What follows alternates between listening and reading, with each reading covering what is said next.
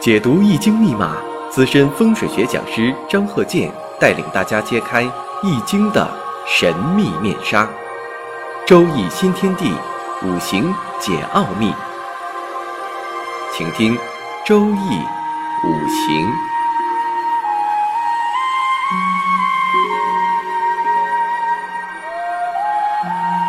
上山微电台荣誉出品。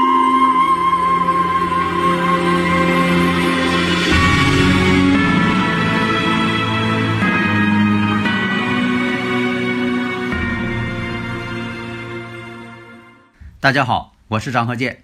周易五行，我们接着上一堂，讲一下住宅环境学当中最重要的部分——客厅。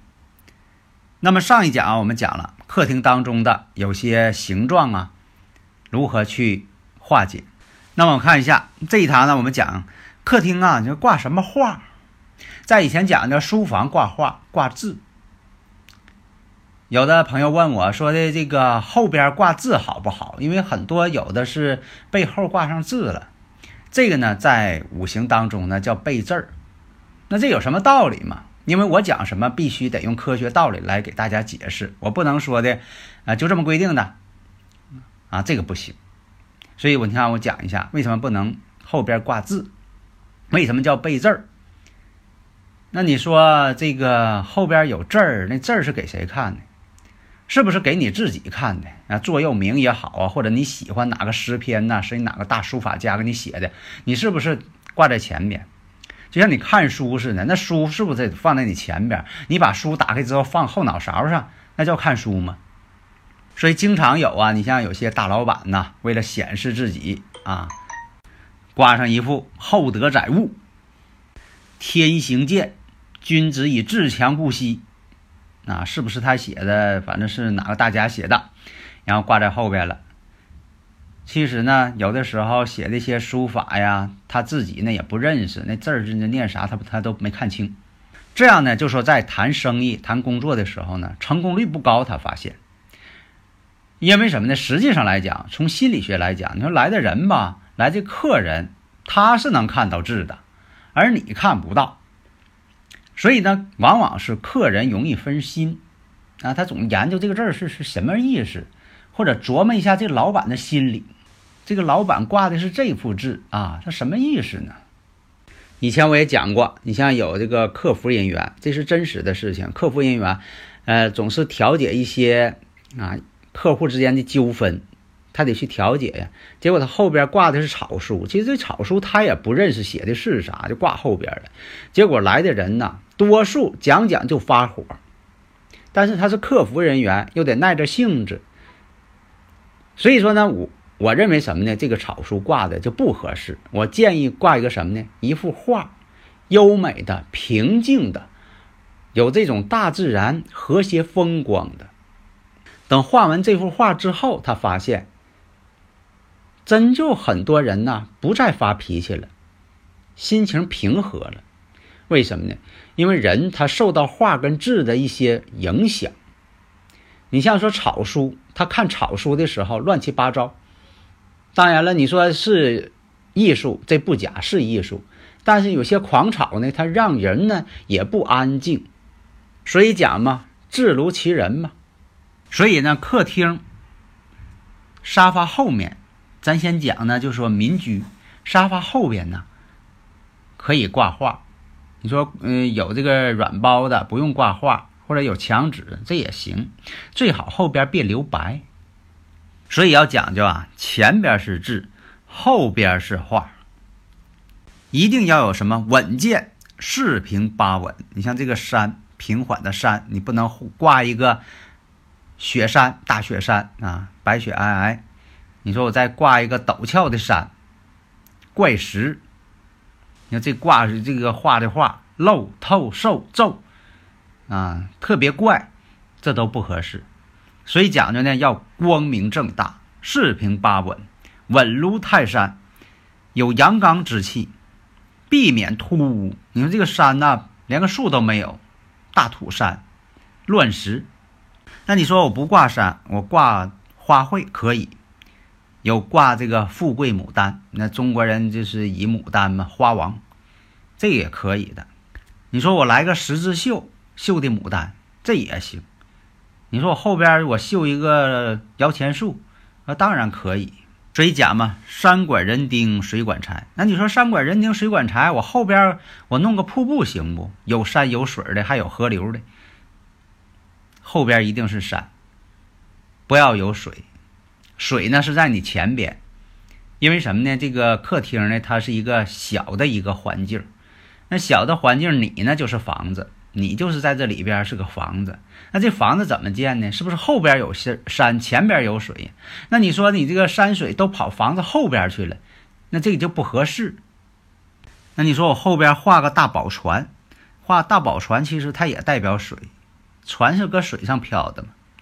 那你说我这前边、侧边画一个大宝船行不行？这是可以的，前边、侧边可以。船头呢一定要向屋内。招财进宝嘛，你不能说船头冲外呀。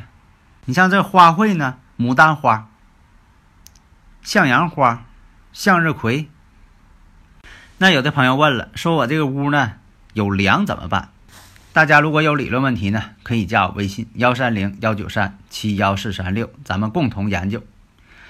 那你说我这个屋啊有横梁，住宅呢经常出现这种情况。以前我不讲吗？框架结构、框剪结构。这种这个建筑，那这个横的呢就为梁，竖的呢就代表柱。由于这种啊梁柱啊起到一个承重作用，是不能破坏的，所以说呢位置的有可能影响到了一些美观，或者是在五行上有些影响，影响了家居的这个风水状况。所以说呢也不能蛮横的将其拆除，那是破坏建筑，破坏也是在破坏风水的这种和谐。所以呢，只能是巧妙的进行一些设计和隐藏，这就要求我们在啊这个学五行的人啊，一定要知道建筑结构。你要不知道建筑结构，你这化解肯定不行。那你说我保守一点啊，像以前似的，我专门给人家，像以前我讲的就是，嗯，干脆啥也不整了，啊，画个符一贴，这是不行的，啊，该怎么做怎么做，要科学。你不能随便搞一些这个，你像说，呃，不会治病的大夫就会贴膏药，不管啥病给你贴个膏药，那不行。所以呢，利用柱子如何去啊做一些文章？你看这个可以在边上啊做个壁柜儿拉平，或者是有酒柜儿、书柜儿。首先要看呢，你说这个柱子，如果是离墙远，看远近啊；如果是离得近的话。那么呢，可以用这个木板呐、磨砂玻璃呀、低一点的柜子啊，在不影响视线的这种情况下，把这个墙壁呢连在一起。这个呢需要什么呢？呃，什么时候用木？什么时候呢用一些其他的这个材质？比如说用玻璃啊，用一些亚克力材料。当然了，你看你是喜木，看你生日五行是喜木还是喜火。如果说呢，这个离墙较远的柱子，那么呢，可以做成客厅的一些装饰部分。你比如说，在柱子上啊，上半部分呢，你可以在上边呢搭一些架子，上边呢可以摆设一些啊小装饰物。可你在柱子上边呢，用一些灯具进行设计。那什么时候用灯具？什么时候用这个花架？关键呢，也是看你五行。你五行要喜火，多用点灯具。如果说你五行当中喜木，你那你呢可以啊上边呢可以栽一些花草，它只占天不占地，啊地上的空间还挺大，是吧？它是占上边的空间。那你说这人他喜水，或者是洗土怎么办呢？哎，这个问题呢就是方法也很多。当然了，你不能上边你说我挂一盆水那不行，这方法还是很多的。因为在以前呢，确实有这种情况，但是根据我的创意呢，他觉得这创意还挺好。塑料管子里边呢养鱼，这鱼呢是一直往前游，勇往直前。当然了，其他的创意呢我还有。所以你像我现场给人勘测呢，我瞬间就能反映出来一些创意，不用说的。哎呀，你这个问题我得回去想一想啊，不用，瞬间就反映出来，急中生智嘛。那么有的朋友问了，说。这个客厅的正北方，它在某些方面能起到什么作用？我们知道啊，这正北方呢，它属水的。其实本意来讲呢，它也与事业有关系。那正北方水，它的颜色呢是蓝色和黑色。那么在布置旺局的时候，一定是相生关系，要不就是金生水，要不就是水生木，你不能相克。特别是五行喜用神，生日五行啊，喜用神是水的，那么北方呢就对他有利，对他事业就有利，对他财运就有利。你像说这个属水的物品，鱼缸。加湿器、风水轮这是最基本的。所以啊，你像说五行需要水的，在北边选书房啊，男主人在北边选书房，这是最有利于事业的。那么客厅的天花板用不用吊顶啊？用什么样的花纹啊？什么颜色呀？在这个乳胶漆当中，你是兑点什么颜色呀？或者你是硅藻泥呀？用什么样的去做呀？现在有很多新材料。你研究这方面的，研究五行的人也应该去了解。你不能说的总是按照以前的，像以前有些人得了这个地方砌墙啊，啊，弄点黄泥砌上吧，那太原始了，太简单了。